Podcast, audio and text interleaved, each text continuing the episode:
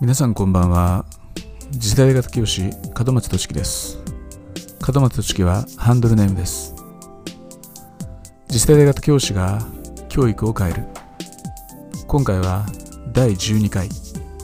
あなたの使命は何かです。では早速いきましょう。今回はあなたが自分自身の使命に気づき個人レベルで最大の力を発揮するための方法をお伝えします。以下の4段階の手順に従ってメモを取ってみてください。Excel ですぐに作れます。1つ目。自分史を年表形式で作成する。縦軸に西暦と年齢を対応させ。横軸に勤務先所属年数配属部活動及び文章取得資格や技能尊敬する人や影響を受けた人物とその内容。あなた自身の身の上に起こったライフイベントなどプライベートのトピック。当時の悩みなどの項目を設定します。この手続きの目的はあなた自身の好き嫌いや得意不得意を知ることです。何をしていた時に輝いていたか充実していたかを思い出すこと。それがあなたにとって得意で無理なくできることを自覚することです。最も影響を受けた考え方やトピックを知ることであなた自身にとって普遍的な価値観が見えてきます。いつも悩んでいたこと。いつも考えていたこと。年を経ても捨てなかった理想。その問題を解くことがあなたの人生に与えられたテーマの一つになるでしょう。次は未来の動向を知ることです。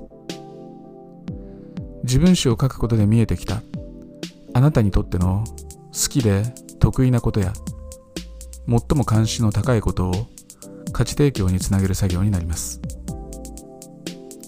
私はビジネス関連書籍を読むことをお勧めします。理由はシンプルです。価値提供に必要な考え方やモデルについて書かれているからです。あとはインターネットでキーワード検索をしてみることです。あなたの興味関心について。どれくらいの人がそのニーズを感じているかそしてビジネスにつなげられるかどうか。十分な情報収集を継続的に行い知識を蓄えます。3つ目。キャリアプランを練る。あなたの歴史を棚卸しし未来の動向をある程度つかめましたか？では次にキャリアプランを練ってみてください。ここでは先ほど作成した自分史で人生の残り時間を確認しながらゴールとステップを設定します。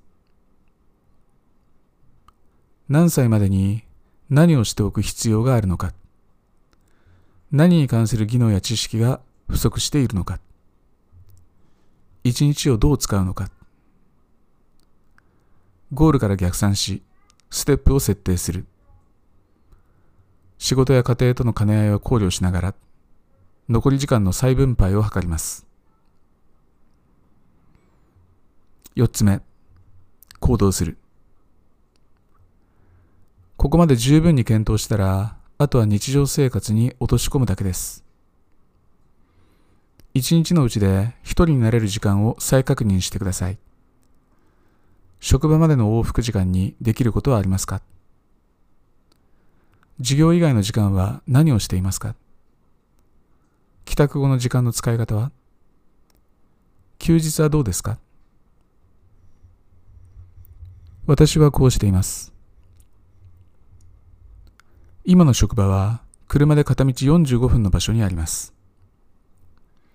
本当は電車通勤にして往復の車内でビジネス書籍を読みたいところです。読書は運転と同時にはできませんし、信号待ちのたびに読んでも頭に入らなかったり、事故を誘発するだけですかですだけですよね。私は車内では BGM 代わりに音声を流しています。移動時における学びはオーディオブックが最適でしょう。内容は無料や有料のセミナー音声といったビジネス思考を刺激するようなものであることが多いと思います。あるいは自己啓発書籍のオーディオブックです。授業以外の時間、あなたは教材研究や準備に余念がないことでしょう。あるいは担任であれば、クラス経営に付随する様々な仕事でしょうか。部活動の練習メニュー作りかもしれませんね。確かに以前の私もそうでした。しかし、今ではそういった仕事は時間を決め、短時間で終わらせるようにしています。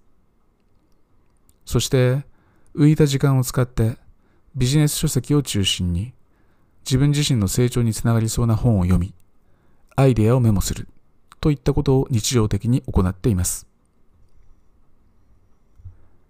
アイデアは思いついたそばから流れていくため、仕事の質を上げようと思うのであれば、この行為は不可欠です。そして、このメモが仕事の改善やセカンドキャリアの構築に役立つのです。